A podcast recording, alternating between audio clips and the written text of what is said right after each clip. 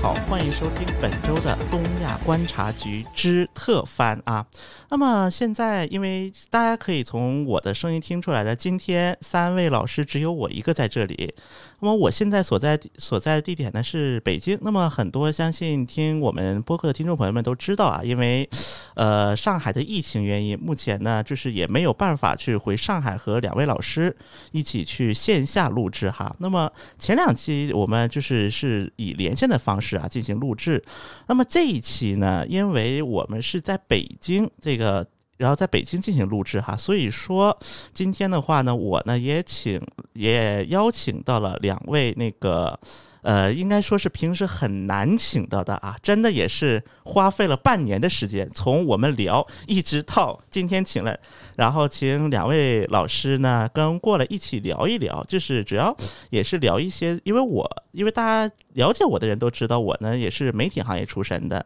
所以说，和大家想聊聊在媒体的一个视角，去如何看日本，如何看韩国，如何看我们所处的东亚三国这么一个比较呃不同的一个角度吧。我也希望通过这期节目，能给大家一个不同的视角、不同的角度来理解韩国，来理解日本。那么，先请两位老师给大家打个招呼吧。嗯，大家好，我是王老师，呃，我是前驻韩国记者，然后也是东亚观察局的资深粉丝，所以今天能够坐在这儿跟我的偶像全老师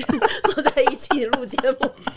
感到非常的激动。呃，大家好，我是我叫我地桑就可以了。我之前也是在日本呃工作过一段时间的驻外记者，然后我也不认识什么粉丝，可能就是一个路人，然后也就是最也就是被就是很有幸参加这个节目，然后分享一些自己的经历。对，因为其实地桑应该是被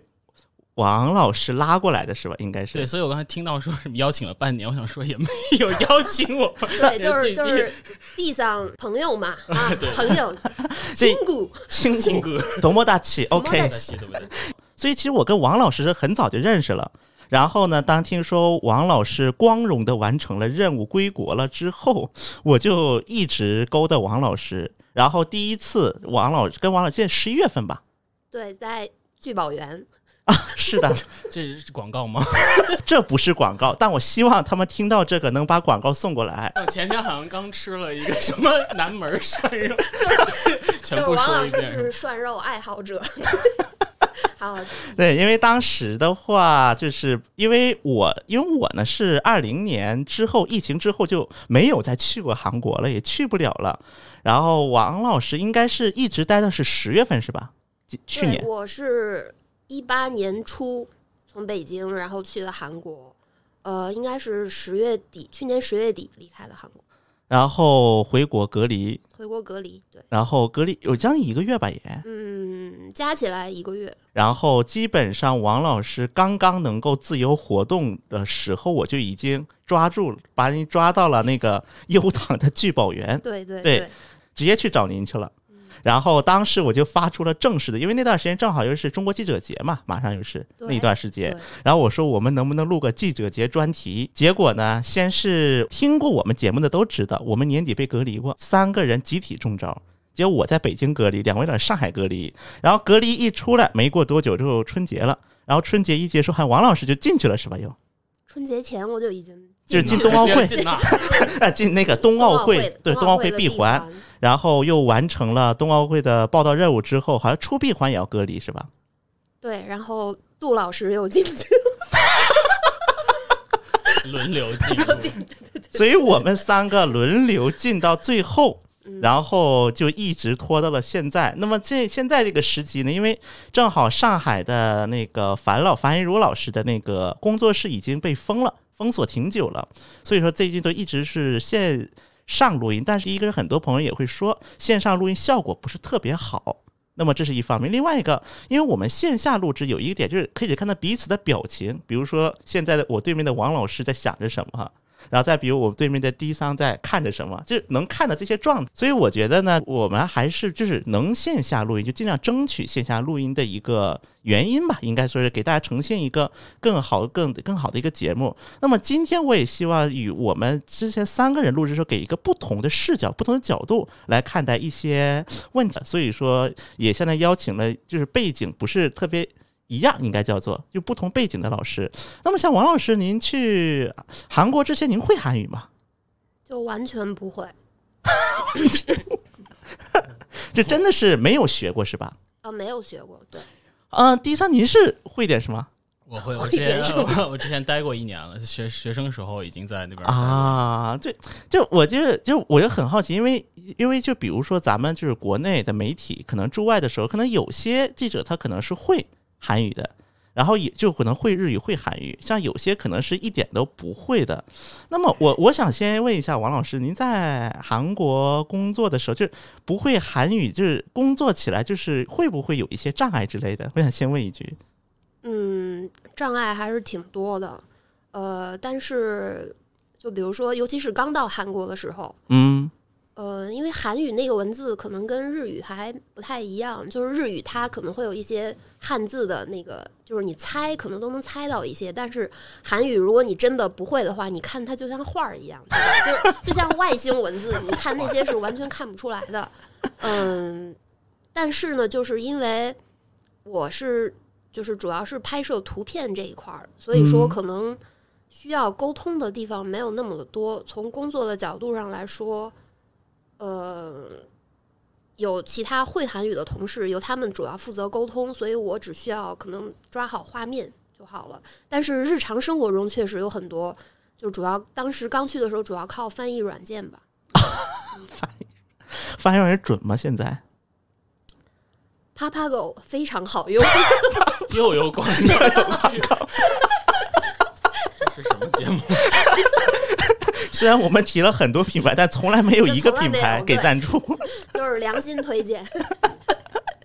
呃，那像那像第三，您的话刚才提的是说会一些日语吗？呃，应该是对专业专业 专业人士对。那您去日本是属于是自愿，就是自己是想外派到日本吗？还是说是上就单位有一些安排之类的？因为就是确实是呃这个专业的，然后。在这个工作，其实结合点就是驻外这个，所以其实也是自己愿意去的。对，那但是也不是我愿意去就去得了的，所以也是人家 也是对机缘巧合。对对对，就是天时地利人和嘛，应该叫。那王老师，您也是自愿去的吗？因为您刚才说你没有学过韩语嘛，之前。嗯，对，当时也是就是单位上的安排，然后领导说韩国比较适合女生去。是男生不宜去的，所以就是嗯，可能是领导各方面的考虑吧，就把我派去了韩国。那现在也是您的继任也是女生吗？因为确实，在我觉得女生做这个环境就变了。对，就是现在继任是一个男同学。对，对，因为刚才说女生适合去的话，嗯，他就没说男生不适合去，是这意思。People change。时过境迁，时过境迁，反正就是在当时的那样一种场景之下啊，我就就是阴差阳错的吧去了韩国。阴差就也没有想到是吧？嗯，其实之前是领导有找我谈过，然后就是说把我派到韩国。就是但是可能刚入行的时候没想到去韩国。那确实就是在我自己的计划里面，我不会说自己会主动申请去韩国，这应该没有。那就是那，因为就是包括刚才说的女生适合去做摄影记，因为我们想到摄影记者，可能第一想法就是扛个大炮，可能那个大长焦啊，那个大炮啊扛着，可能做这行的女生确实会少一些吧。就是如果要从整个的来看，那肯定是男性更多一些，但是其实现在。我觉得无论是在就是我们自己这个单位也好，或者其他一些媒体也好，其实就是女摄影记者已经越来越多了。对，当当然我在这里要先声明一句啊，我没有任何比如说像歧视的一个意思，只是说一个体力差异嘛，这是一个体，我们从体力差异的角度来说，因为而且一个统计是确实也数量是偏少的嘛，整体来讲，所以刚才就会有这么样一个就是小问题吧，因为我们就是我先声明一句，今天我们这个节目来的时候，我们是没有定任何主题的。就我只跟两位老师说，你们想说什么说什么就行。你们可以把这个做成诉诉苦大会、吐槽大会，我觉得完全没问题。我呢也是希望通过这档节目，一方面是凑数，确实我也有凑数的成分；另外一方面，确实也是想让大家听一听不同的角度吧。就是跟就是我们原先的节目一个不同的角度、不同的视角来理解，就是两个国家也有这么一个想法在里面。那么两位老师是到当地的时间是差不多是吧？差不太多吧，半年左右对我是一八年二月底哦左右，一八年年，嗯，八九月这那回国的时间也差不太多了，其实哦回，国地上比我晚半个月左右吧。是吗？我都不知道，你是什么？你都不记得了？我我 我已经太十快了月 就忘了十月底，去年十月底。啊？那就是半个月左右，嗯，哇，那哇，我想想，那也就是不到一年了，现在回国，对，回国不到一年不到一年。嗯，半年吧。相信对当地的记忆还是栩栩如生吧，应该还处于，因为我真的是已经两三年没去过韩国、日本了，我已经是两三年没去过了。疫情之后，也是去不了日本，反正就是进不去。韩国是进能进去，但是可能就是一些隔离成本太高了，确实，所以一直也没去。那我想问一下，因为我觉得啊，就是尤其从王老师您的角度来讲，就像您刚才不懂语言嘛提到，我刚到韩国的时候是什么感受？刚落下飞机，我不知道那一刻你有什么感受，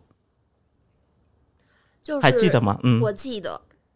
就是刚从机场出来，因为当时我的同事去接我，然后我在仁川机场居然看到了贡茶，就是 就是 就是我本来期待就是哇哦，就是很陌生，因为确实在去韩国工作之前，我也嗯。没有去过韩国，嗯就可能啊，没没以前没就从来没去过是吧？对韩国兴趣没有那么的大吧，就是就是旅游也好或者什么也好，就从来没有想过要去韩国。所以就是在我想象中，可能都是一些比方说影视作品或者综艺里出现的那种场景。但是结果在仁川机场，我一出来就看到了贡 茶贡茶，对，其实韩国，我觉得现在这两年，像比如说，不仅是贡茶啊，包括海某酪、嗯嗯，海某酪，包括日本也很，日本也就不。给他个打广哎告了，对是吧对对只 指引了这个人 因为他不属于地道的涮肉，只有干贡茶。只有老北京涮肉才配毕竟我们在北京这个地盘嘛，在帝都地盘好的好的，包括那个小某羊，就是尤其我好像日本特别多哈。对我我去呃，就学生时代，就大概一一几年我也忘了，就是那会儿就有了。现在也很多，包括贡茶也有。我们那个啊，日本也有是吧？因为我在多，而且珍珠奶茶前段时间特别火，就开了很多店。那因为我记得我是去韩国读书，我还早一点啊。我去韩国读书稍微早一点，我记得那个时候贡茶还没那么铺开，贡茶是我在韩国读书到半道的时候哦开始铺开的。然后之前的话是我们学校附近有高丽的嘛，我们学校附近有一个叫八十五度 C，嗯，当然跟国内的连锁没无关，是他们自己开的，对，好像是中国台湾人，好像是他们有几个留学生开的。他等于说不是授权的，但是那就是台湾日韩的贡茶应该跟国内的也是不一样的。应该是授权的。啊，对日韩的贡茶是这样，我也大概当时了解过一些，他们是这样，当时是那个韩国的贡茶，相当于是有一个韩国人，我不知道日本怎么样啊，不不是特别，但我知道韩国是当时有一个韩国一个韩国人，相当于是把本来是在韩国的贡茶版权给买下来了，就韩国代理权，买下来之后呢，然后当时后来因为贡茶有段时间在韩国挺火的，有一段时间，当然现在是因为奶茶店太多了。那韩国也是奶茶店太多，就很卷了，也开始，然后有贡茶特别多，然后就是把它的一个位于中国台湾的总部都买下来了，所以现在贡茶严格意义上是韩国品牌。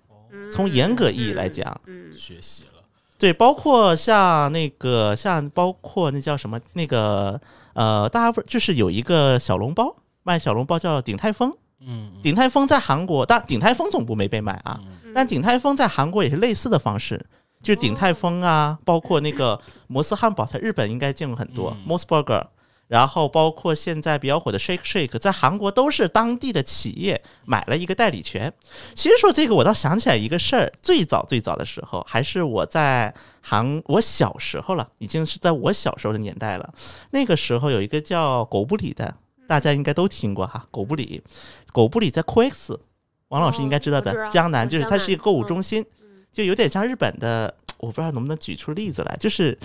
就是像比如说那种，嗯，就它是一个地下商场，很大的一个地下商场，超超级大，还可以做展会什么的那种。对，然后它是一个很大的一个购物中心，就类似于现在那个综合体，嗯但是它开在地下。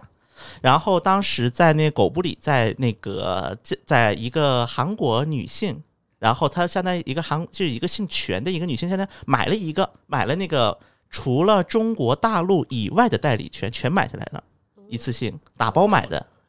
然后当时就在那个江南类似开了个样板店，然后样板店，但是那个时候麦当劳的那个套餐还是三千五百韩元的年代，你说得多久远了？现在可能紫菜包饭都得将近三千了吧？差不多吧。因为我好久没去了也。然后当时反正狗不理包子，就是狗不理包其实也不大的哈，大家都知道不大的，六个卖四千，就是可能六个吃完肚子还没没垫底儿呢。然后后来可能就也做的不是很好，后来就反正没运，但类似的情况很多啊。就我不知那我我在我在想问一下那个第三那在日本的时候啊，就咱们刚刚不是提到中中餐嘛，嗯嗯，就是啊，这个我这样，我都问两位一起问吧。我觉得吃中餐，就是会经常吃的中餐嘛，比如说在国外的时候，经常非常经常吃到中餐，主要是呃，一个是周周围自己聚餐什么的也做中餐，然后平时就是想吃很多，而且日本东京也好，各地好多那种华人聚集区，就是有传传说那个池池袋那片儿，现在去你说日文，人家觉得你是外国人，就是你得说中文才才能，就是说呃是那个地域的通用语言，就是而且本来就是日本的呃饮食文化中就是有日餐。呃，西餐和中餐三块儿组成的，所以就是它在很早以前就有中，就是日本的拉面在日本的定义里面就是一道中餐啊所以其实其实就是非常多的中餐可以吃。但是因为我们之前啊，我跟像我们那个主，因为我们主播老师也有就是那个在那个日本生活过的嘛，当时就提的那个天津饭，啊，对对对，就类似很多多，他们有很多中餐，其实中国是吃不到的。是是是是。但啊我说起来天津饭，我听说好像是江浙有一带有这个菜，然后我曾经也是跟人讨论过这个事儿，就是确实是咱们都就是起起码天津没有这个饭，是 但是就是说就是这么个东西吧。当然日本有，就是美国的什么左宗基也不是中国嗯左宗菜棠鸡左宗棠鸡的，就是都有这些东西啊。对，好像在韩国没有这样的菜吧？王老师，您见过吗？好像没有这种这么，啊，炸酱面但是韩国那个没有像天津饭这种这么鬼畜吧？那你这是喜好问它题。起码就是 还叫炸酱面，就是没给附上一个 奇奇怪哎怪的名但我在，留学的时候，比如说，什么但是我们韩国人会说那是吃那是类韩国似于菜什，么。东便门炸酱面这种，这种这种就很鬼畜，上海炸酱面，对，换个地儿但是韩国麦当劳有一个套餐叫做上海 Spicy Burger，啊上海麦上海麦辣鸡腿套餐，哦，那这样说，韩国是真这么叫的，韩国麦当劳。后来我也去有一次就有机会了解啊，我也问过韩国麦当劳的人，我说为什么你们加个上海这个名字？他们说两点，第一个这个是中国卖的那个麦当劳套餐，它是韩国引进过来的。从中国麦当劳引进，这第一点，但是它其实味道还是不太一样。就是卖，就是韩国的上海麦辣汉堡，它的肉稍微厚一点。然后另外一个就不会像国内的，比如说麦辣鸡腿堡吃的那么就是酥脆，嗯就是那种皮儿不是那么酥脆，可能有点更像鸡排，嗯嗯，有点更像里面有个鸡排的样子。当然，我听说可能这段时间国内的麦当劳可能也是改了，改配方了。听说，因为改配方之后我没吃过，我还没法做评价。但是就而且还有一点啊，我记得饮食上，我我想问一下两句，两位啊，吃得惯吗？当地菜哦，可能我我那儿是完全可以吃得惯，但是可能有的人吃不惯生的或者什么，反正我都可以，而且我觉得起码比欧洲什么就好很多，我们都都饮食很类似。我基本上还是吃得惯的，然后，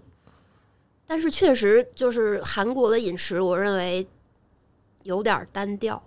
就是吃来吃去就那几种。其实日本但我经常在日本就特别想想吃韩国，对对对，就是就是，我觉得在在其他所有的国家，就是除了韩国以外的国家，大家都觉得韩国菜特别的好吃。我觉得就是他他应该是，但他应该是不能天，我觉得应该不是能天天吃的那种，但是偶尔就是说我想对，就是无调整一下，无论是在美国还是在欧洲，比方说，当你提起来要吃亚洲菜的时候，大家可能第一个想到就是左宗棠鸡，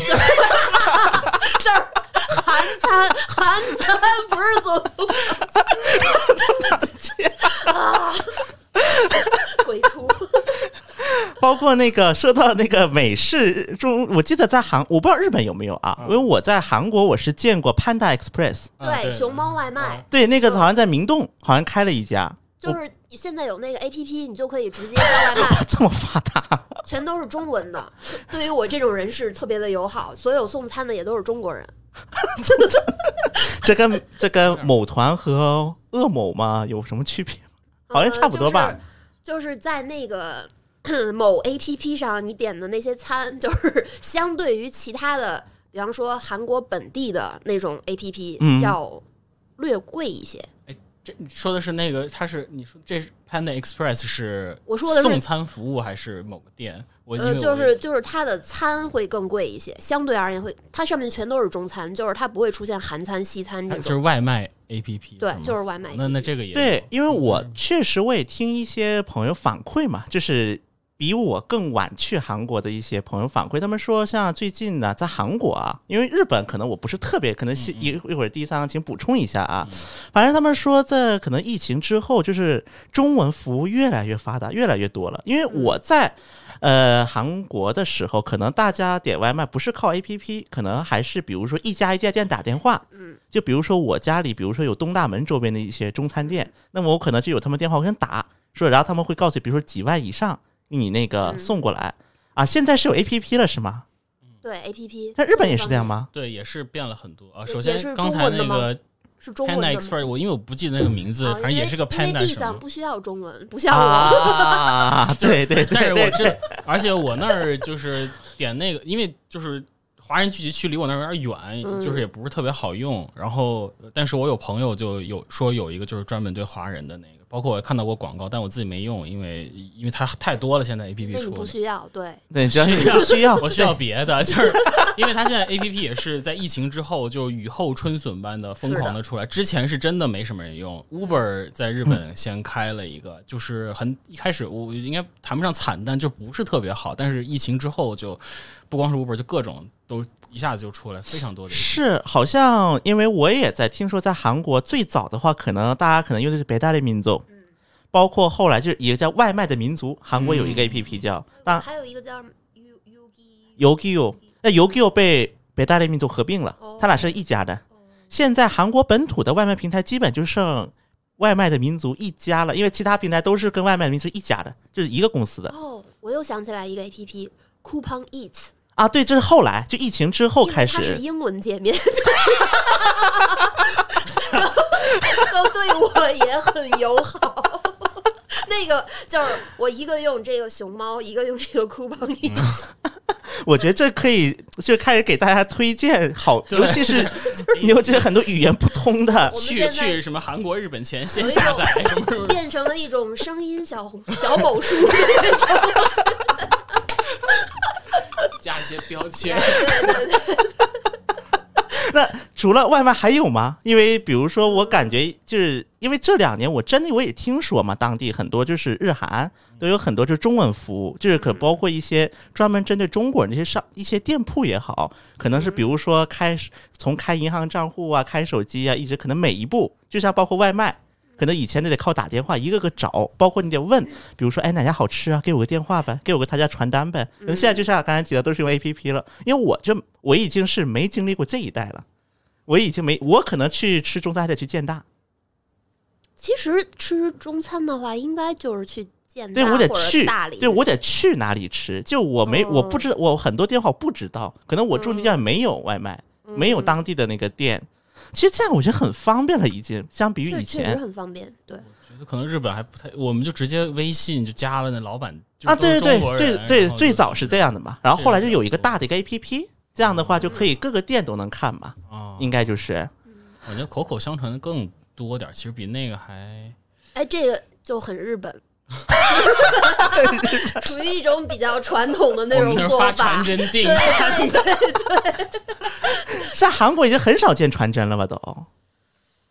因为我不是，我估计可能疫情之后这个现象可能更严重了。真的，我我觉得从我去就没见过这玩意儿啊，就是传真。fax，现在日本还在用是吗？就是到你回来的时候对，之前就是所以我说就很而之前有。新闻说那个疫情说什么什么漏了好多人阳性案例数字错了，就是因为传真机每天能传真的量是有限的，所以他就可能每天只能这么多人，最高多少多少人，不可能超过。但现在应该会改，就包括我感觉政府他们也。呃，之前设立什么就是什么改革之类，什么什么电子推进，就是可能想改这些东西，但是它确实是停了很久。就是 包括我去了跟一些欧美来的记者，也是觉得就是不可思议，就是谁什么东西，就是能不能用 email，就是谁有，而且那种很多那种 freelancer 的一些，比如说摄摄影师什么，那我还找哪儿找那个 fax 报名，我要拿那传真机传过去。现在韩国都是用邮件的，对吧？对，韩国基本上是以邮件沟通就包括即便是做一些采访，就包括啊，可能相比之下，官僚机构应该是各个国家最传统的部门啊。就比如说一些政府部委，那么比如说在韩国，我记得我在的时候已经就大家要不是邮件发，比如说一些通稿啊，要么就是比如说活动通知也是通过邮件，或者可能更多是用 Katalk。就是用那个聊天软件，就韩国的聊天软件嗯来进行沟通。像日本现在还用传真报名是吗呃，？应该是变了，因为很少了。其实后来就是少，疫情之后尤其是会少啊疫但是其实嗯我刚去的时候真的是就是挺烦的，因为报一些比如说体育赛事什么的，我还得拿那个传过去。后来我跟他说能不能 email，他说也行，就只是他会就是就是默认都那么写。嗯，然后我们也有之前也是类似于这种什么采访通，不是采访通知吧，就是什么一些公告类的，类似于通稿的东西，嗯某个组织一直发的。以前都是那个传真，后来也是 跟我们说，我们要可以改成邮件，如果你们申请的话，我们就改成邮件。这确实就感觉不可思议，就可能在韩国生活久的人可能感觉不可思议，因为很多韩国朋友也会说，为什么日本到现在都是传真？是然后他们当时给出过一个他们的想法，是不是跟日本地震多有关系？我就不用想那么多，就是懒呗，这哪有那些呀？就是我得先取消传真，我得跟领导申请，是领导要开会讨论，就是就不太好决断了。真话少说。这是日本的事儿，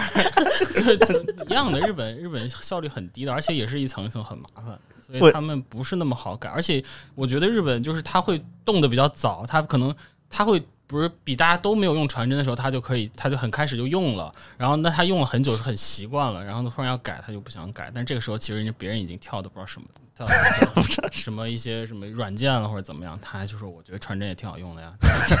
就没有动力吧？应该叫对对对他没有什么改的动力，是的因为改了可能对他也没什么太大好处。因为我看有的人他分析的特别细，就会说什么日本因为它灾难多，然后他需要很多就是传统形式的一种存储方式。那不纸就丢了吗？那 那我还火山喷发呢，还给它烧了呢。对啊，我觉得，我觉得就是懒。那么刚才就是，其实咱们一直在说，就是驻外啊，就是两位，因为我是因为像可能两位可能工作的时候，就是比如说在驻外的过程当中，就是因为我很好奇两位的驻外生活是怎么样，因为我在韩国的时候，我是一个人工作的。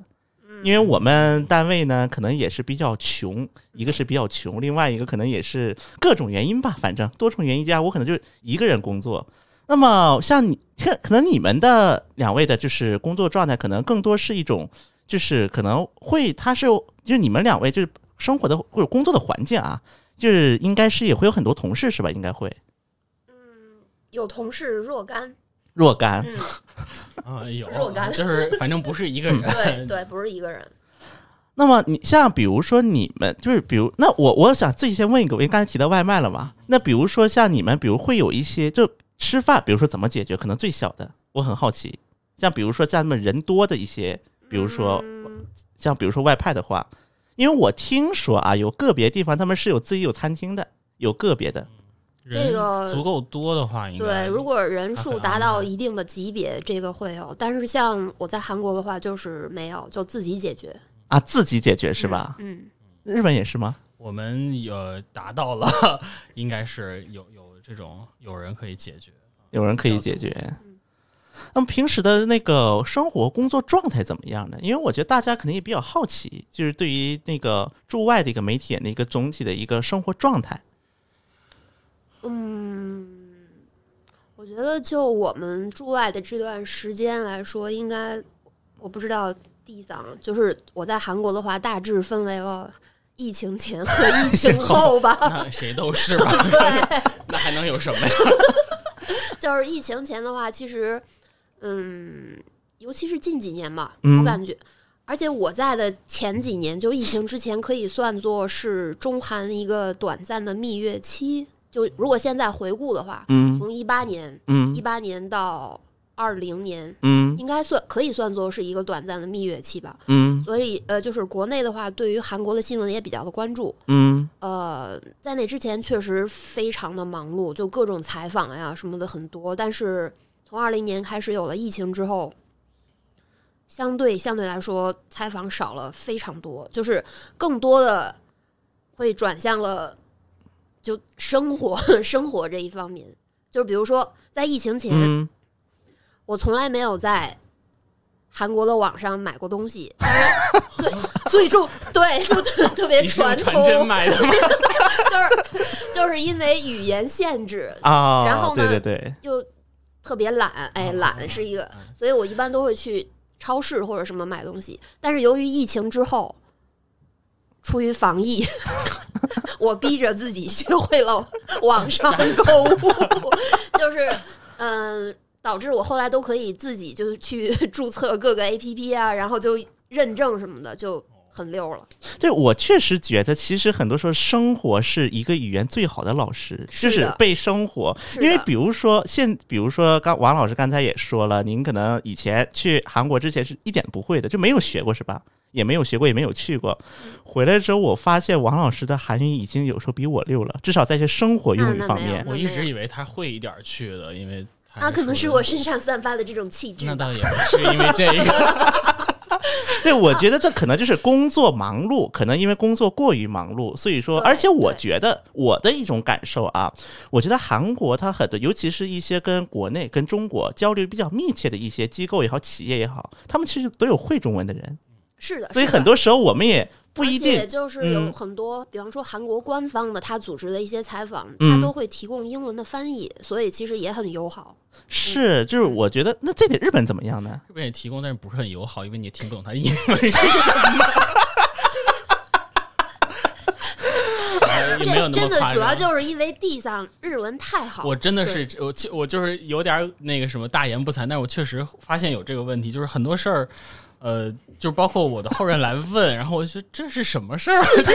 然后我就因为自己没有没有就是遇到这种可能在这种细节上卡到过，所以其实都没有，或者是包括一些文化的日常生活的，确实是去之前就知道就没有没有太大。没有太多感觉，就说哦这儿还嗯要去停下来思考一下或者什么。那那因为比如像王老师，您是可能不太不是特别就是懂那个韩语吗？嗯就是你觉得在韩国，就是因为我我的感觉是，韩国其实它很多的企业，尤其是它可能会有很多会中文的，甚至就是的，这这样日本会多吗？就这种情况？呃，就就是我我首先觉得我接触的韩国人，他的日文呃不是中文、日文、英文，他们会的外语他们都说的很好。然后日本的人的话，首先他就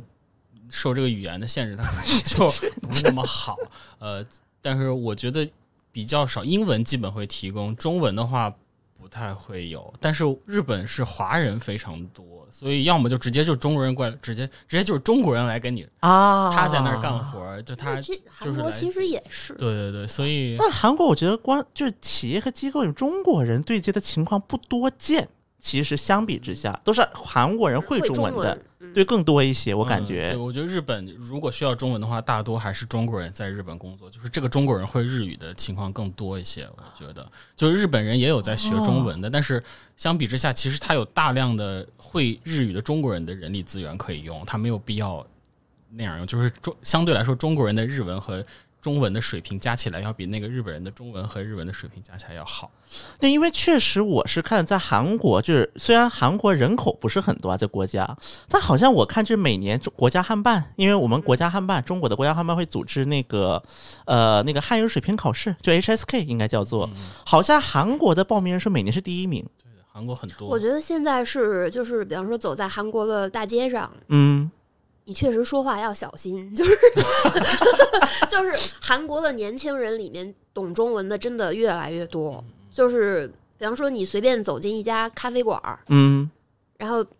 假如说我跟我跟地上，就是我们俩聊天肯定是用中文嘛，对，就是你以为那个人他听不懂，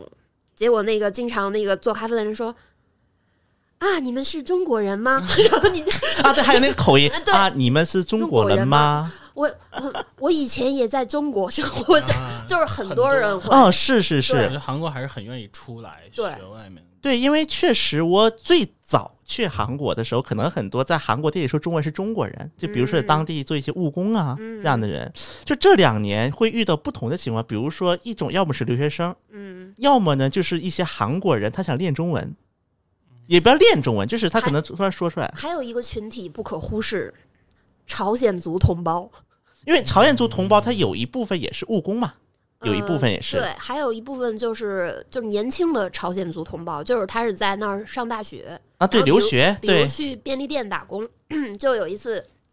大家都知道那个汉江泡面很有名嘛，啊，就是是的，我不是大家，啊，对对对，你不是大家 就是就是你在汉江边上骑骑自行车，对吧？欣赏美景，然后就去江边的便利店，要吃那个现现煮的那个啊，对，他有那个机器，还有一个机器，汉江泡面，大家就会排队在那个便利店就买鸡蛋，然对后买那对对个就是那种那锡锡纸的那种小碗啊，对，小碗，对对对，然后有一次就是我跟另外一个朋友。我们就骑完车就想尝试一下这个汉江泡面，但是至于就是哎这个鸡蛋该怎么买，然后就是那步骤，就是我们俩正在那儿商量，产生了疑惑。这个时候结账的那便利店的人他说，他说。哎，就你你就这么整，你知道吧？就 就是一个东北口音，然后说你你就把这俩鸡蛋，哎，就 就是，然后我们俩瞬间，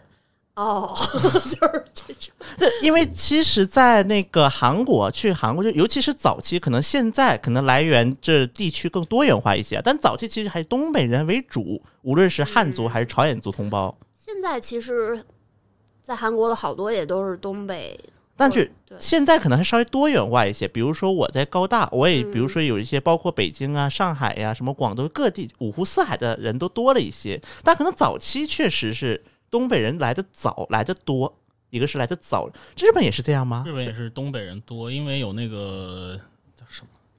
我就想不起来叫什么，日本叫伪满洲国，叫什么嗯伪满，嗯，叫什么来着？咱们就是溥仪的那个什么哦伪满伪满对对对。然后呃，就是说，因为那个他们是在东等于占了东三省嘛，然后之嗯后的原因就是有有有过来，就是会比较多，有一些就比如说日本人留在那儿，或者说他呃，反正就有些原因吧，就会来嗯日本的会比较多一些。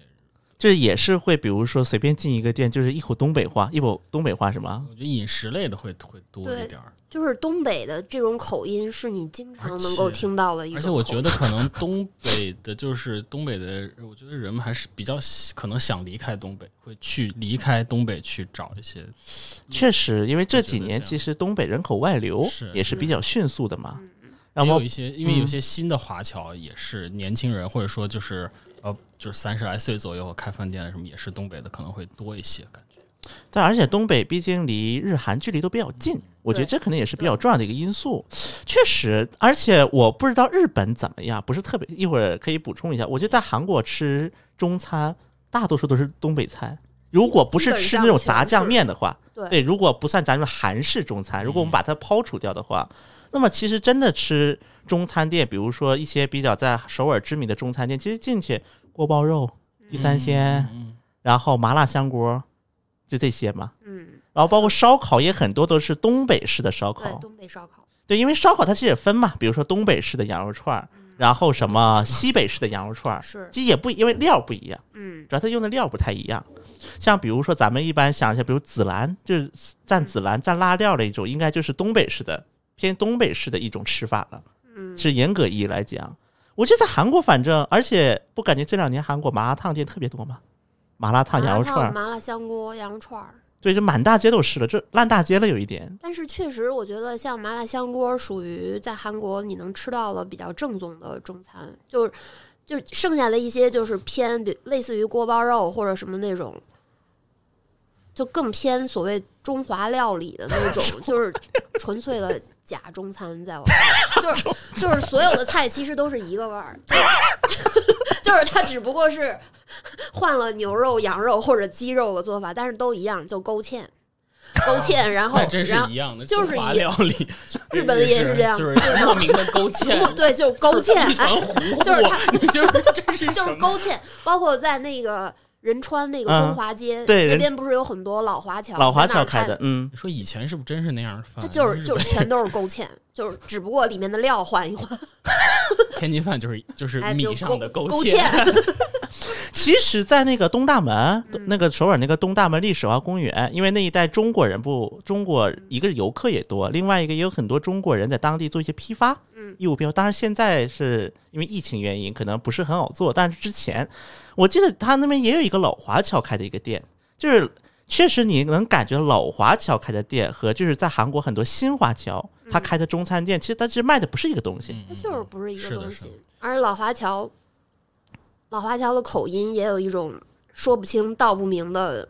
夹夹杂着韩国以及奇奇怪怪好多山东，对，其实对，其实去韩国的老华侨，好多是山东，对，都是山东出身的。哦日本也是吗？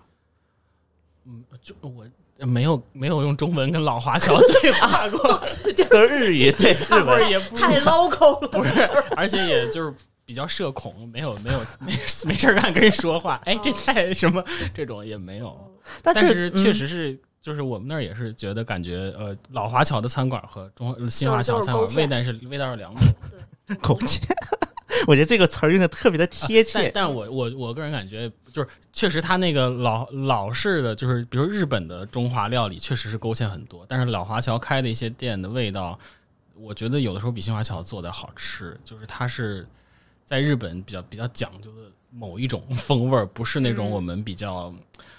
说工业化的这种饭店的这种口味儿。对，因为其实就是我觉得啊，在至少在国内，包括在韩国，其实现在很多时候，它很多菜谱都是定性化的，就是很类似。它虽然是现做出来，但是它很偏向于一种工业化的形式。我举一个最简单的例子，王老师您应该知道，韩国有个连锁叫紫菜包饭天堂，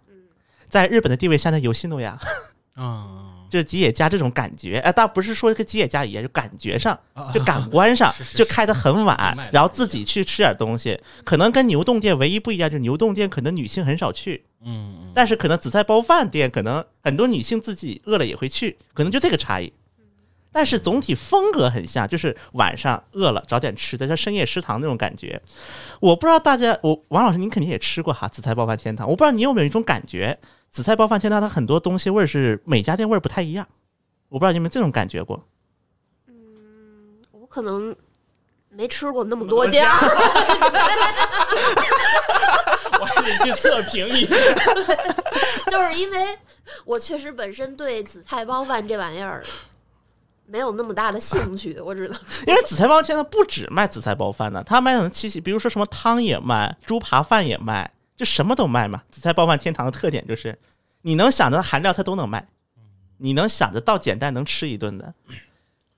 就我可以在这个节目发出之后，我在微博上我发一个那个紫菜包饭天堂的菜单，就你可能你听说过的含料都有，只要什么汤饭，什么日偏日料东西有，什么猪扒饭，然后什么蛋包饭都有的，你能想到什么它卖什么。我甚至见过紫菜包饭天堂卖炸酱面的，就听起来像一个 food court，其实就是一个 food court，你可以这么理解，就简单的 food court。然后紫菜包饭天堂，因为肯德很多朋友过去呢，感到味儿不一样的原因是两个。第一个，紫菜包饭店太多了，烂大街之后，这每一家店就得看厨艺的水平。第二个，就紫菜包饭天堂，它其实连锁特别多，它因为它商标被抢注，就涉及到一些纷争，所以就会现在叫紫菜包饭天堂的连锁特别多。然后每一家紫菜包饭天堂的连锁总部都会给自己的那个什么店发调料包，所以你看到它只有一个厨师，但他什么菜都能做，因为它都是调料包，一个大调料包寄过来。其实这也是一个类似于工业化的一种东西了，因为它调料包是统一的。然后呢，外加上每个厨师自己的水平不同，所以大家去紫菜包饭天堂就有一种感觉说这什么东西，就会有这样的一种感受啊。那么我这因为这么我们说到吃的东西，我觉得两位可以推荐一下啊，在大两位的角度的，在日本或者在韩国吃最好吃的东西是什么？有印象吗？就如果让你推荐一个，说比如说去日本、去韩国，这个东西一定要吃。那那难道不是在日本要吃和牛，在韩国要吃韩牛吗？可以可以可以，我因为一下想不出来什么。这这两个东西确实都挺好吃的。烤肉，在日本吃韩式 烤肉，烤那个和牛。但因为现在好像正宗的和牛就是日本生产的和牛，好像进不了中国的，好像是根据检疫规定的话，那我还真好像韩国也进不来。所以在韩国卖的和牛都是在韩国养的，嗯，哦，而且好像和牛和韩牛在品种上面是比较相近的，好像是就不是差特别大。我觉得但是什么来区别？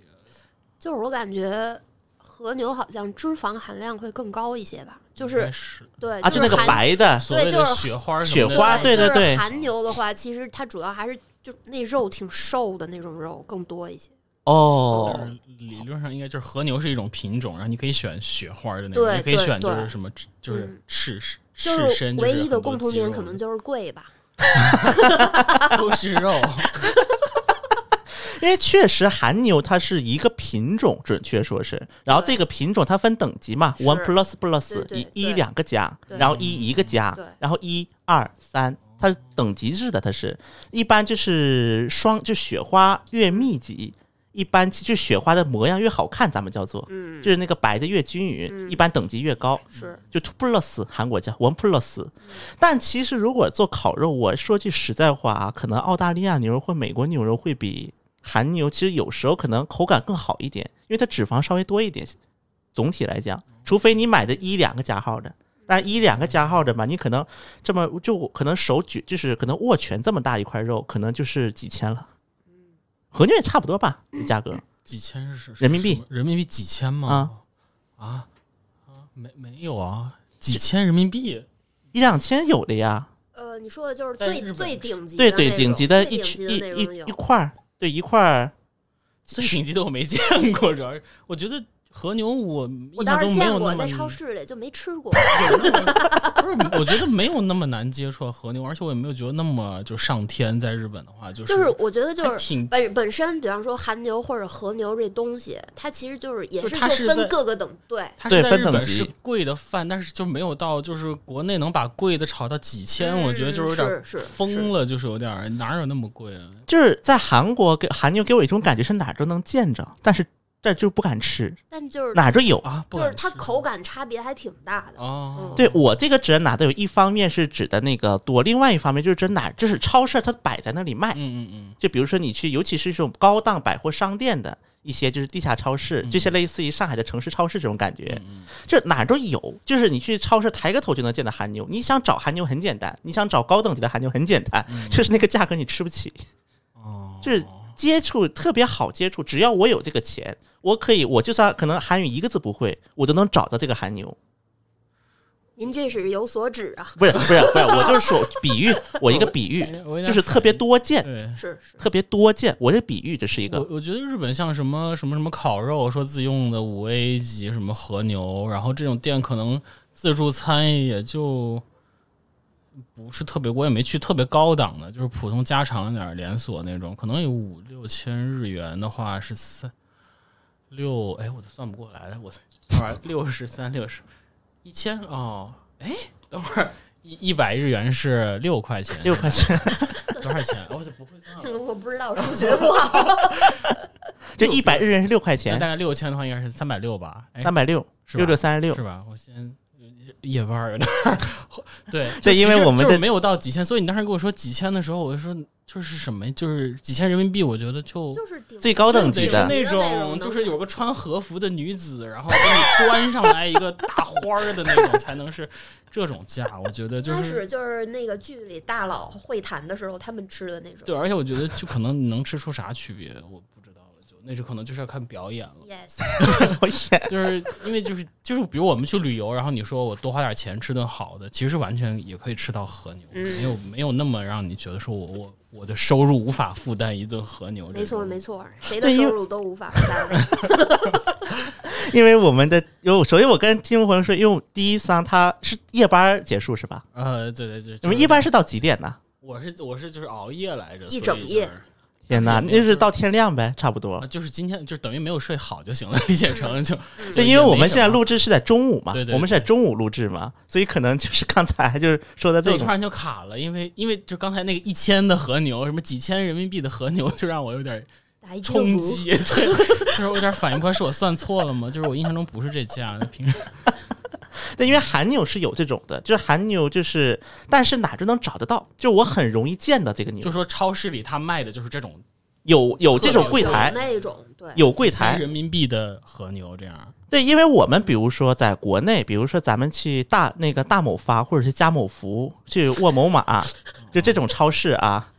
这种超市咱们一般就这种超市会不太会见的那种卖只十就可能只几千块钱这种礼盒类的，可能买这个都得去城市超市。或者得去这种高端超市，可能更容易见的，比如或者 SKP，北京的话 SKP 地下这一种。但是在韩国，我感觉就算去个普通的那易买得，你可能都能找到这个，就它都摆在这里给你卖。当然，买的人是另一回事儿。也可能是太高级了，我没接触。但是就是庶民级的和牛啊，应该是反正是没有这么这么贵的。超市庶民级的韩牛也没有。对庶民级的韩牛，我觉得很难找哎，因为很多真的到庶民这个地步，就吃澳澳大利亚牛肉、美国牛肉了就不是就进口牛肉了比如说，比如说你在那种传统市场，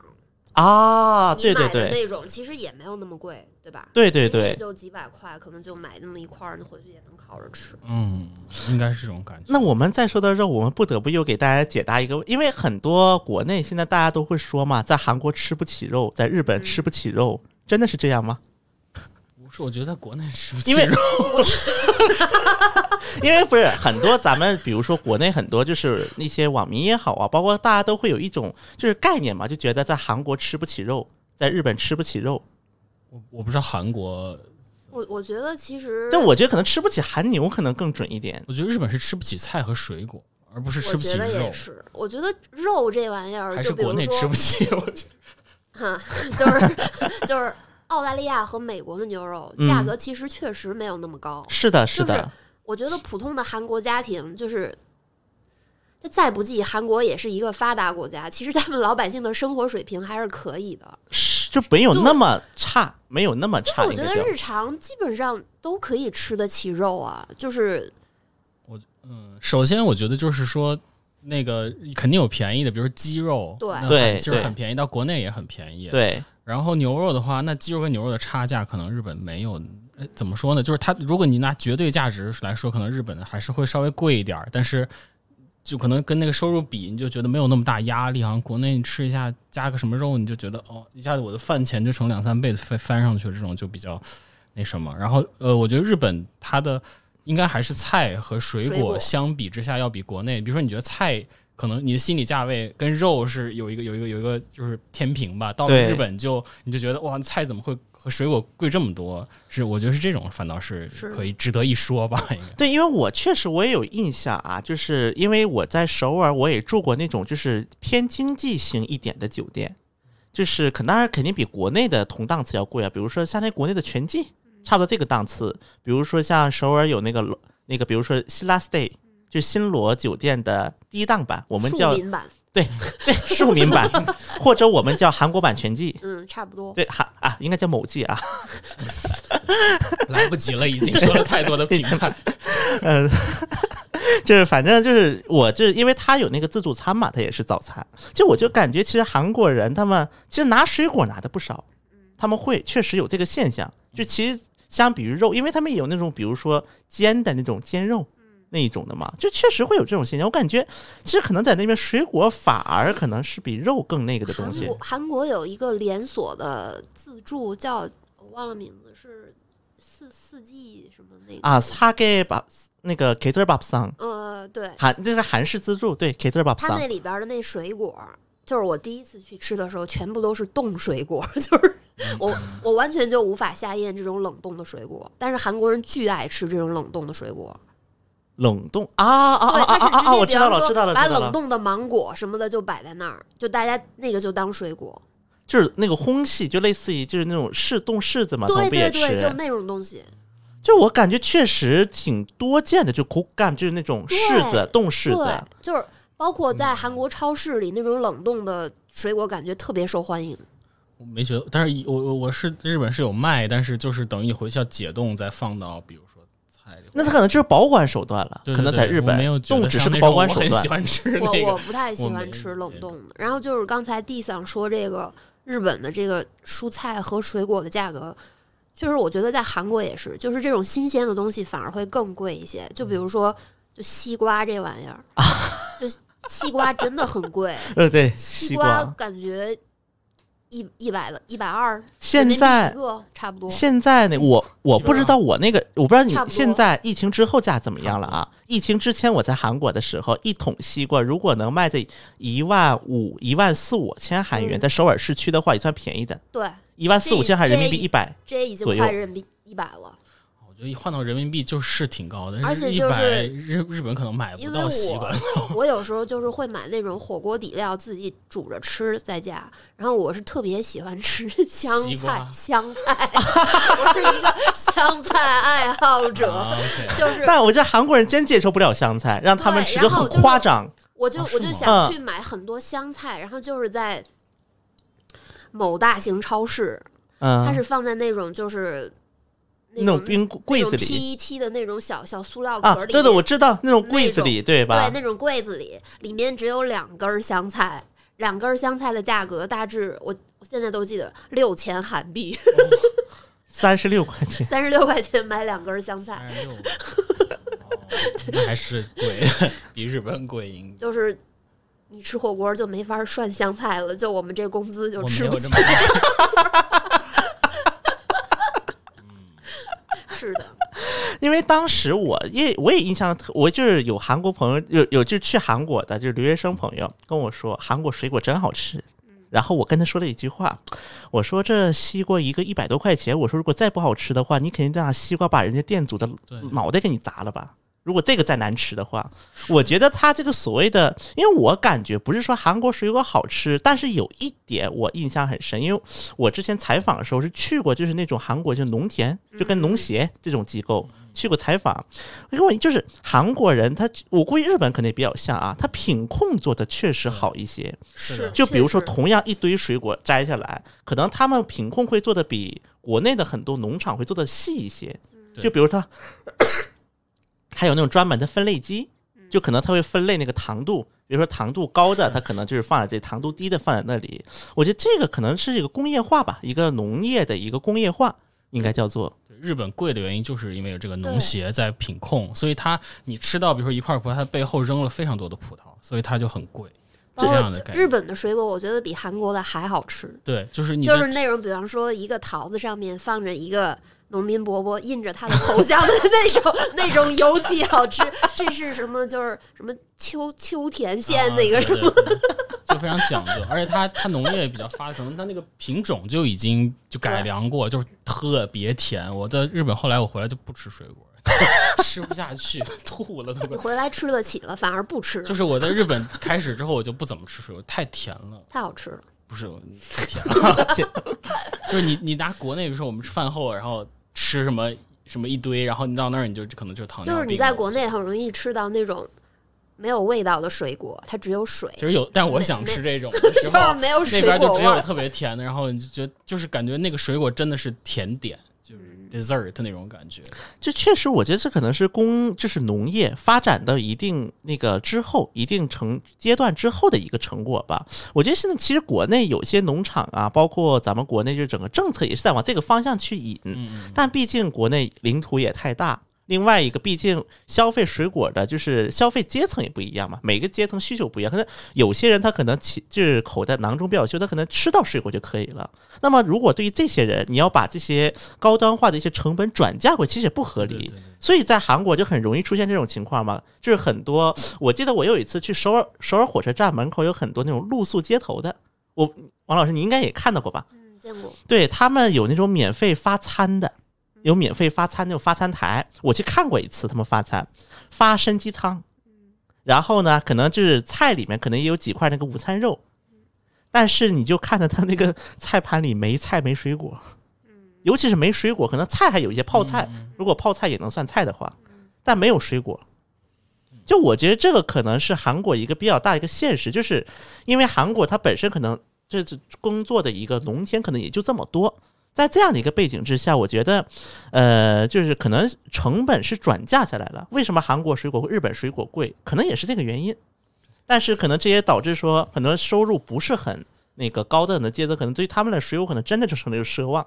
是，对，而且我听说就是有一些那个日本它特别严，比如说桃子，它其实是很好吃的，但它长得不好看，就稍微歪了点儿，或者有一块儿就正常的可能会磕一下或者怎么有个疤的，这种全部不能上架，是全部就是要。但是你能，如果你有渠道，但是我不太知道，听说有渠道你是能买到，那就会便宜一些，就跟我们心理价位会比较接近的那种。对，韩国有过一个很知名的一个公关案例，就是王老师，您知道白中原吗？知道。就是韩国一个很著名的厨子，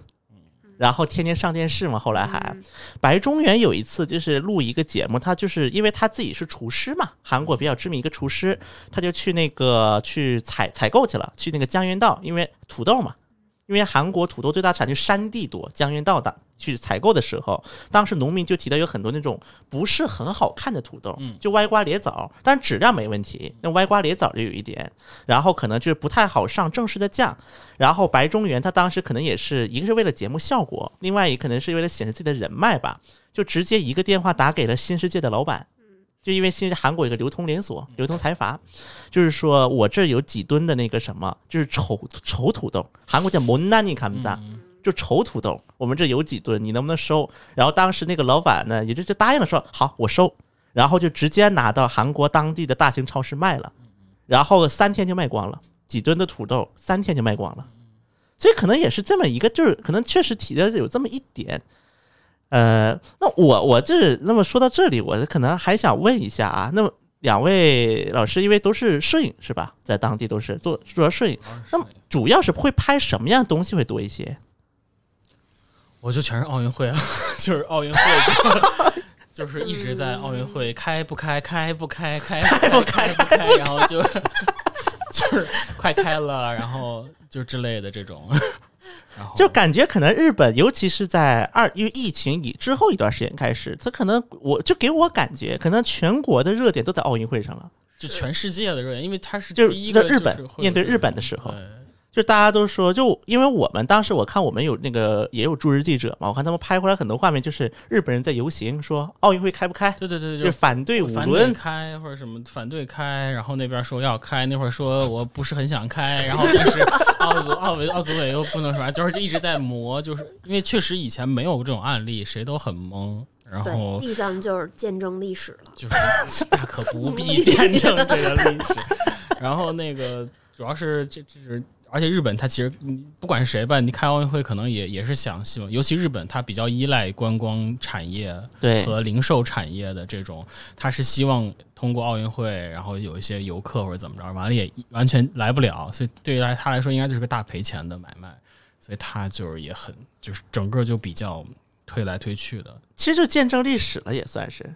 嗯，那那一段历史干什么都见证历史，我可以见证别的历史。但我觉得做传媒其实本质上就是个见证历史嘛，是是是是就本质上就是给别人做嫁衣。我觉得说的直白一点，就是给别人做嫁衣嘛。给看展示，把那个看到的展示给更多人。那刚才说一八年到去年是吧？那基本上就赶上整个奥运会周期了，差不多就是。就是一九年，就等于二零二零年之前还有 G 二零什么的，就反正是，而且那会儿就是就跟王老师说的一样，就那会儿中日关系也特别好，就是嗯啊，各种是是是，文化活动什么这个那个的特别多，然后也是疫情之后就也也不办了，就是 办了疫疫情的原因，反正也没什么，主要就是奥运会。奥运会还有对，呃，因为奥运会的事儿，日本的政坛就是就停止了常年安倍连任的这么一个状态之后，日本的政坛也发生了换来换去的这种情况。对，因为大家说到日本政坛嘛，反正大家第一想法就是这总理一天换一个，两天换一个，三天换一个，对，就是安倍算很久的了。安其实倍算很，就是我觉得可能到了 这就是显露传统我觉得异能阶段，这就是 东亚观察局 传统不是我觉得能说出觉得日本的首相一天换一个的人，就是比较有年龄的人了，已经。就是在那个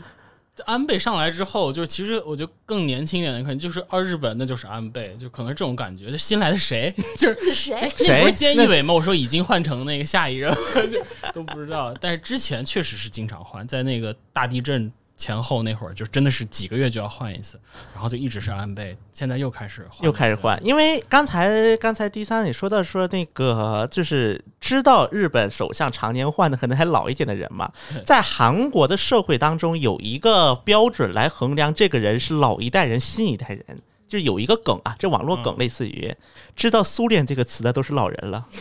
谁？啊？苏联，苏联就知道前苏联，就知道苏联是，知道苏联是什么东西的人已经是个老人了。那我们都是老那人，都是老人。不是，就不一定经历过，就是能说出来这个词的苏联，能说就是在韩国有一个网络梗，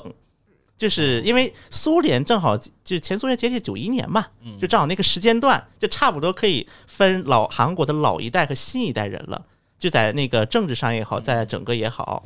那我觉得王老师您在韩国的时候也是会主要拍一些就是那种文化类活动会多一些是吧？当在工作的时候，感觉就是什么都拍，什么都差不多吧。其实其实就一个人，对，其实就是就是跟我们一样。对，就是其实就是什么都拍，就是时政类的也拍，文化，然后体育也是，就跟地藏也在东京重逢了。当时对啊，是奥奥运会时候重逢了是吧？两位是还有 G 二 G 二零的时候也重逢了，我都要忘了，我觉得我在失忆。对对，地藏逐还渐找回还带我去看了眼睛，我在日本看了个眼科，啊对，怎么去日本看眼科的呀？就是要享受一下这个医疗是吗？对，就是当时眼睛发炎了，就睁不开眼睛，但好多人来日本都发炎，都发炎，对，啊，是吗？因为我倒没有过之前太。累了，因为你对对小毛病。然后就感受了一下日本的眼科。怎么样啊？跟国内或者跟韩国的比？韩国的也很好，呃对我日韩的也很好，但是我确实我在国内还没有看过眼科。因为我觉得国内还是要去综合医院，那日本大部分就是你是去专业啊，对对，在韩国也是这样。对对对就牙科也所以是，你这感觉肯定就不一样。去了那儿嗯没几个人排个队，你就嗯只做一个这个对。国内就国内可能 就是等待。我见到医生之前，我可能就要嗯 晕过去了那种。对，其实我之前就我在北京嘛，前段时间因为我耳道外耳道发炎，嗯然后呢，我本来想去看急诊，结果呢，急诊没有耳鼻喉科。然后呢，我想挂，因为我那时候耳朵已经听不着了，就里面都是长了真菌，听不着了。然后就只，然后本来想挂那种就是普通门诊，挂不上了，得等一周。哦，因为我当时就等等不及了，最后我去了那个协和挂了特需，嗯，因为等不了了呀，因为我的工作是要用耳朵的对对对，我等不了说你再让我等个三天五天去再处理它。是结果呢，我看病花了四十多，挂号费花了一千八两次，是因为而且我是因为我医保在上海，嗯哦，然后对我在想，反正我也用不了医保，我算算了，去特需吧。我说去特需去就去了，结果呢，看病花了四十多，挂号花了一千多。夸张。我的我的看病经历都还好，国内其实就没有这么夸张。对，因为可能还有一点是医保，因为我在北京没有医保嘛，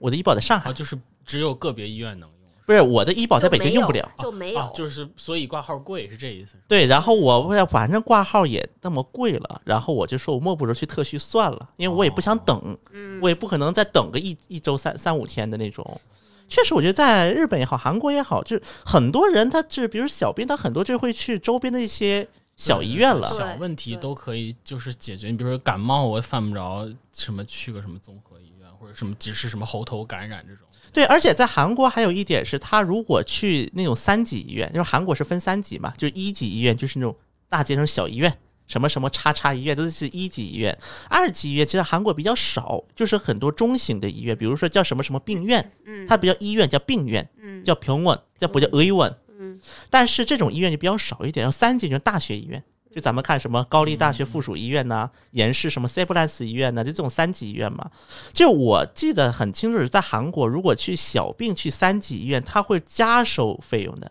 叫选择诊疗费，他会加收很多费用。包括在韩国，我记得，因为我在韩国是有那个保险嘛，我当时也有保险。他当时是叫那个，就是包括急诊，如果不是命死命生命关天的情况下进急诊，他要多收十五万韩元，就正常诊疗费基础上加收十五万韩元。就是因为晚上只有三甲医院有那个三级医院有那个急诊嘛。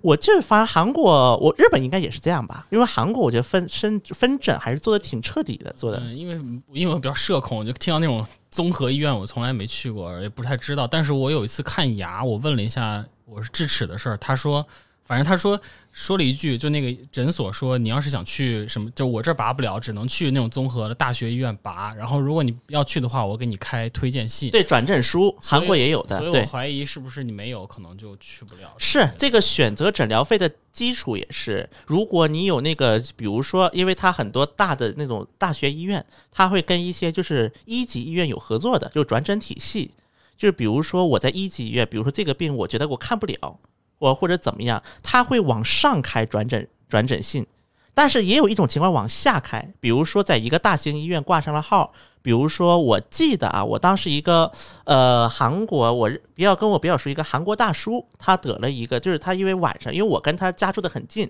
然后他平时孩子也不在身边，然后得晚上就突然尿道结石，尿道结石就结石了，突然尿对，突然就很疼，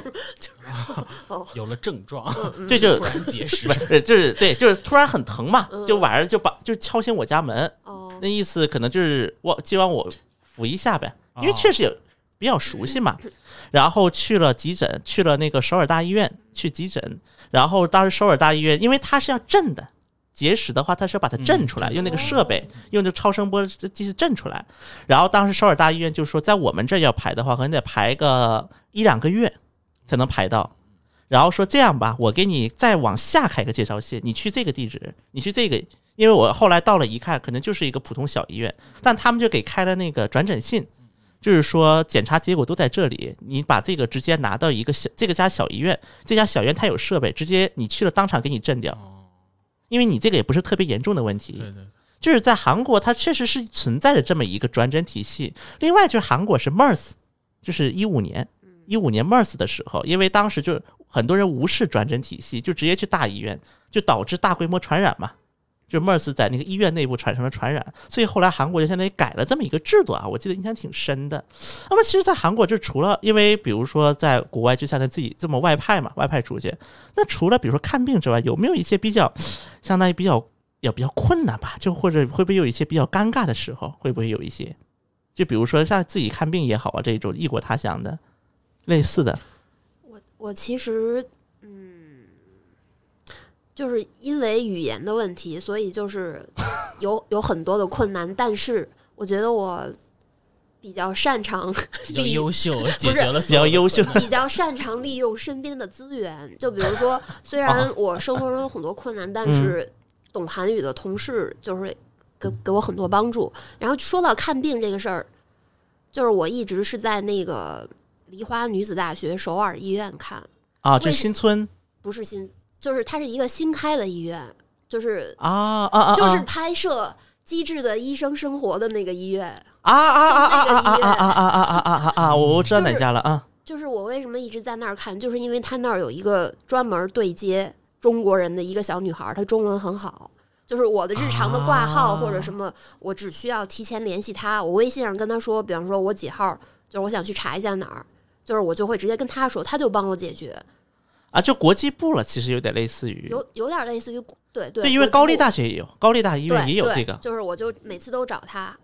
就其实我并没有遭遭受到什么困难，就就我觉得，尤其是这刚才提的外卖也好，包括现在提的嗯看病也好，其实疫情以后，我觉得对外国人更友好了，一定程度上来讲友讲，好的。就比如说看病是基本问题上，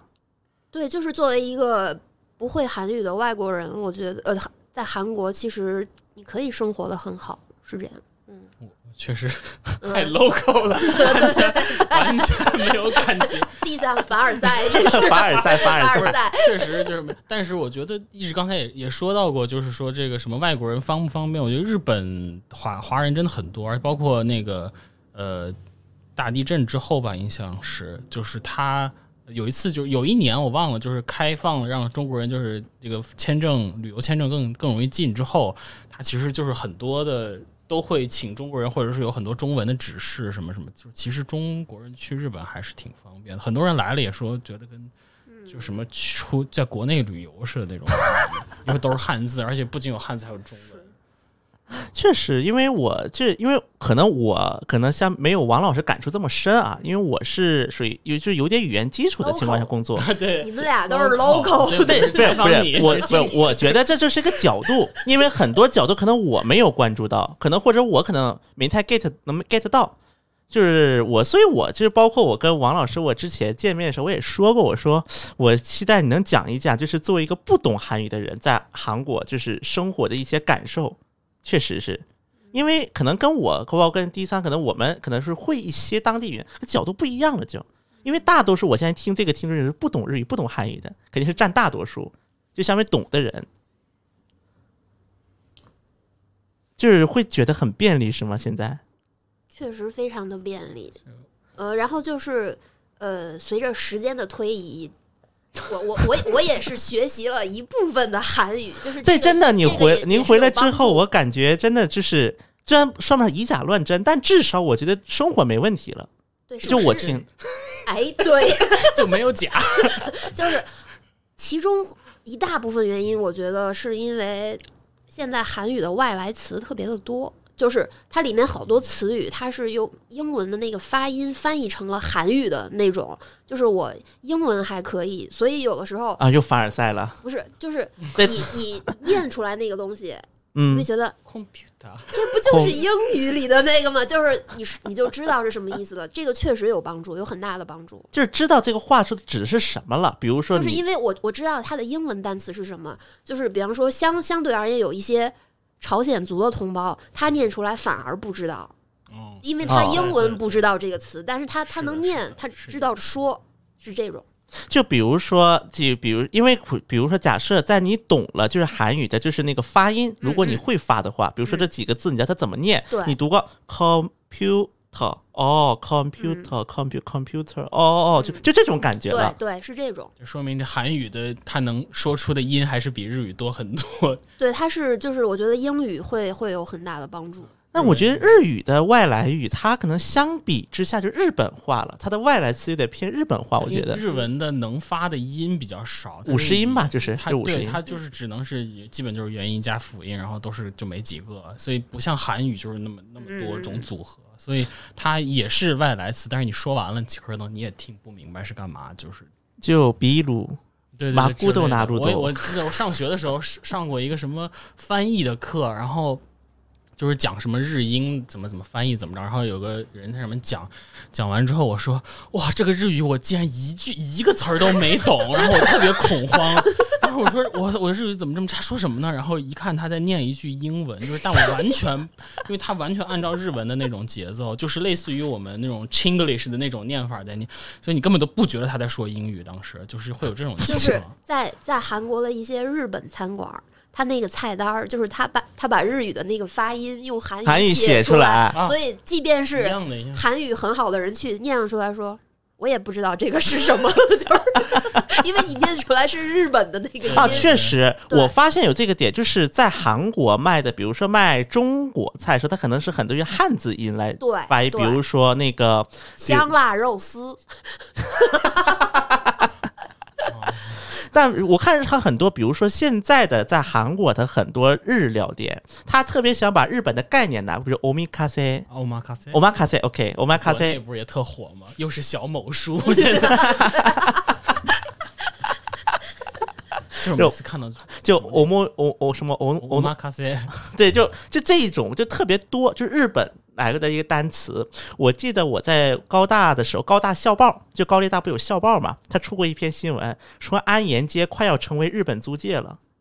因为确实在韩国这两年日菜一个是火，另外一个他一个人方便吃，是就比如说一碗拉面，一个 Q 洞，就这些都都方便吃。所以说在安岩街那条街上就开了特别多的日料店，日式日式餐馆。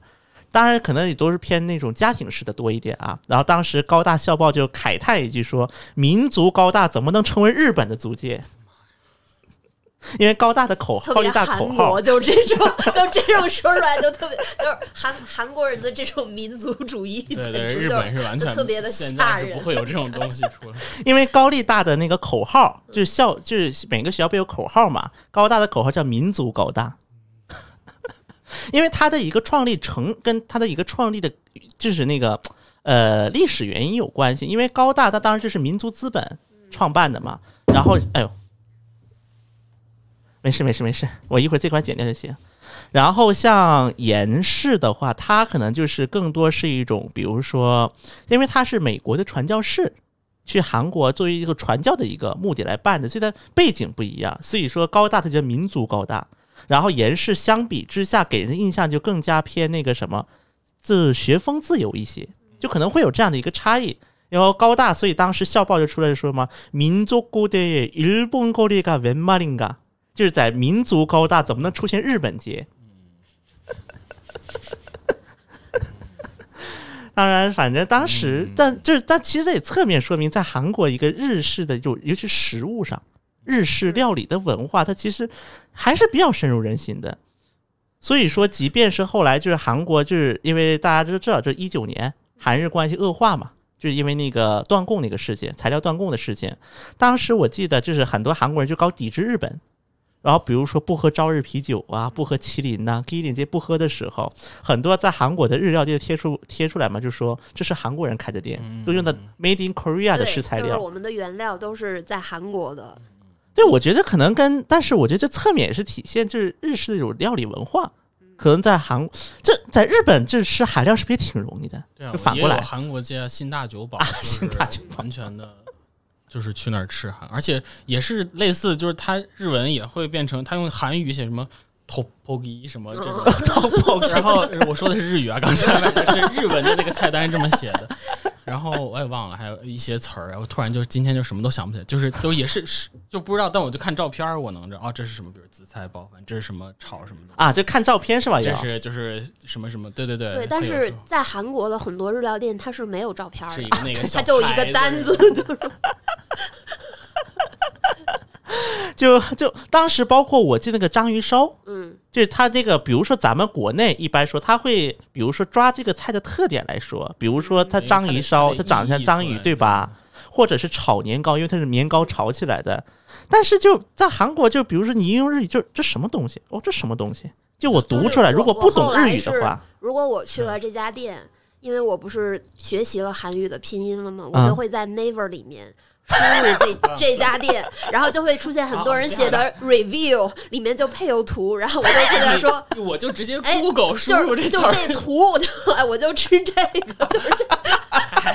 这这可以算作生活中的不便。我们是那个不知道了就上网啊，因为还有还有那个好多意大利菜、法国菜啊，对对对对对，什么什么那个又我又忘了，反正就好多词儿，你就开始就 Google 搜，然后然后这样的图，哎，是这个，这个这个这 个可以，这一个哈娜，所有一个哈娜，一个哈 娜就行，一个哈娜就行。就我觉得，我甚至我都跟在韩国的朋友，就是不会韩语的，不是开玩笑嘛。我就是说，你在韩国，你什么都不用会，你带一个有流量的手机，然后你会一句一个一个一个哈娜读日够了，就一个是这个这个哈娜，这个哈娜，这个哈娜，差不多差不多都可以。我记得我爸当时来那个来日本玩。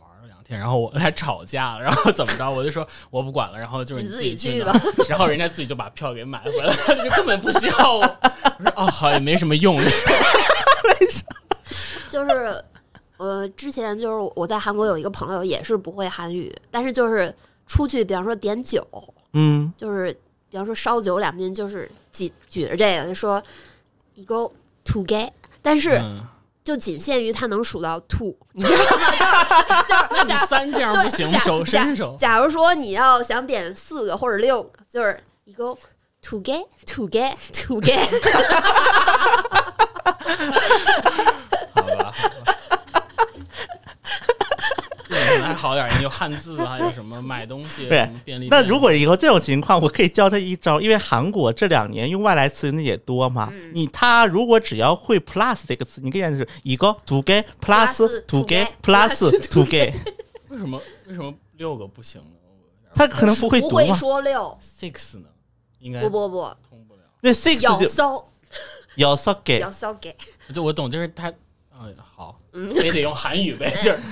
他就是他数数的时候就变成这种了，我也不知道为什么，这得 让全全老师来解释。一个一个语言普及，to get plus to get plus to get，那这样他可能对方理解的更快。因为在韩国这两年，其实用外来词用的也多，比如说加号，在韩国原来叫 dohagi，原来是叫，但这两年，尤其是你卖东西，他们可能觉得这个语感比较好吧，one plus one，嗯嗯。就买一赠一，one plus one，one plus two，two plus one，嗯，就你会感，尤其是在特定场合上会用的特别多是，two plus one，就你这个时候说我哈娜哈娜哈娜 dohagi 哈娜，你就觉得很奇怪，你说啊，这什么东西？那个，我你刚才一说，我都想不起来日本的加减乘除，日文是什么？是全是 plus minus。啊对啊，就是其实什么日本，我觉得日本跟韩国都同样的问题，就是这种外来词不断的入侵对，那个牛奶也是，就是 milk Milk 什么米鲁克，嗯。在韩国其实有一种情况也会用 milk，就是比如说 milk shake，那 milk 就是奶昔。嗯。但是如果你单说牛奶，你只能说无 u，你说 milk 就很奇怪。但是如果你说奶昔，你说无 u shake 也会觉得很奇怪。怪，对，对对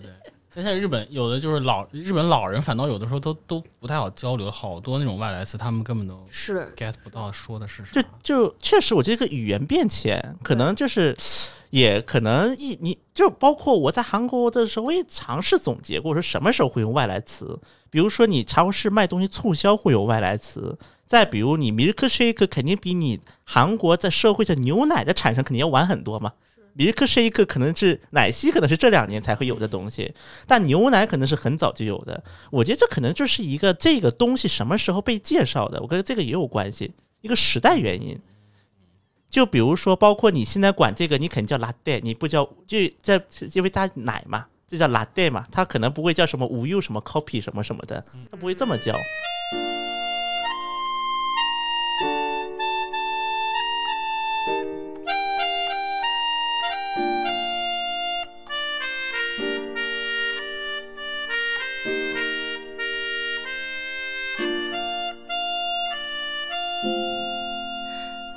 오늘은 잊고 지내던 친구에게서 전화가 왔네. 내일이면 멀리 떠나간다고.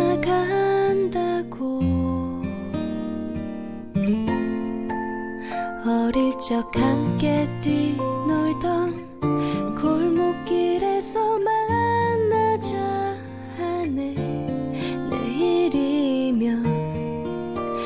아주 멀리 간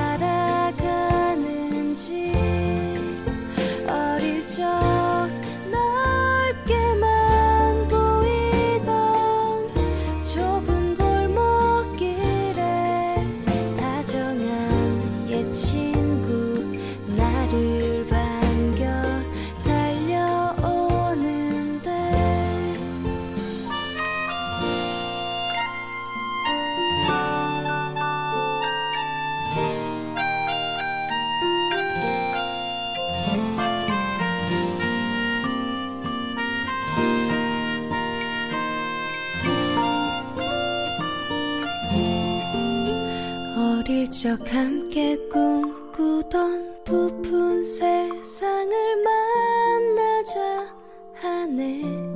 내일이면 멀리 떠나간다고.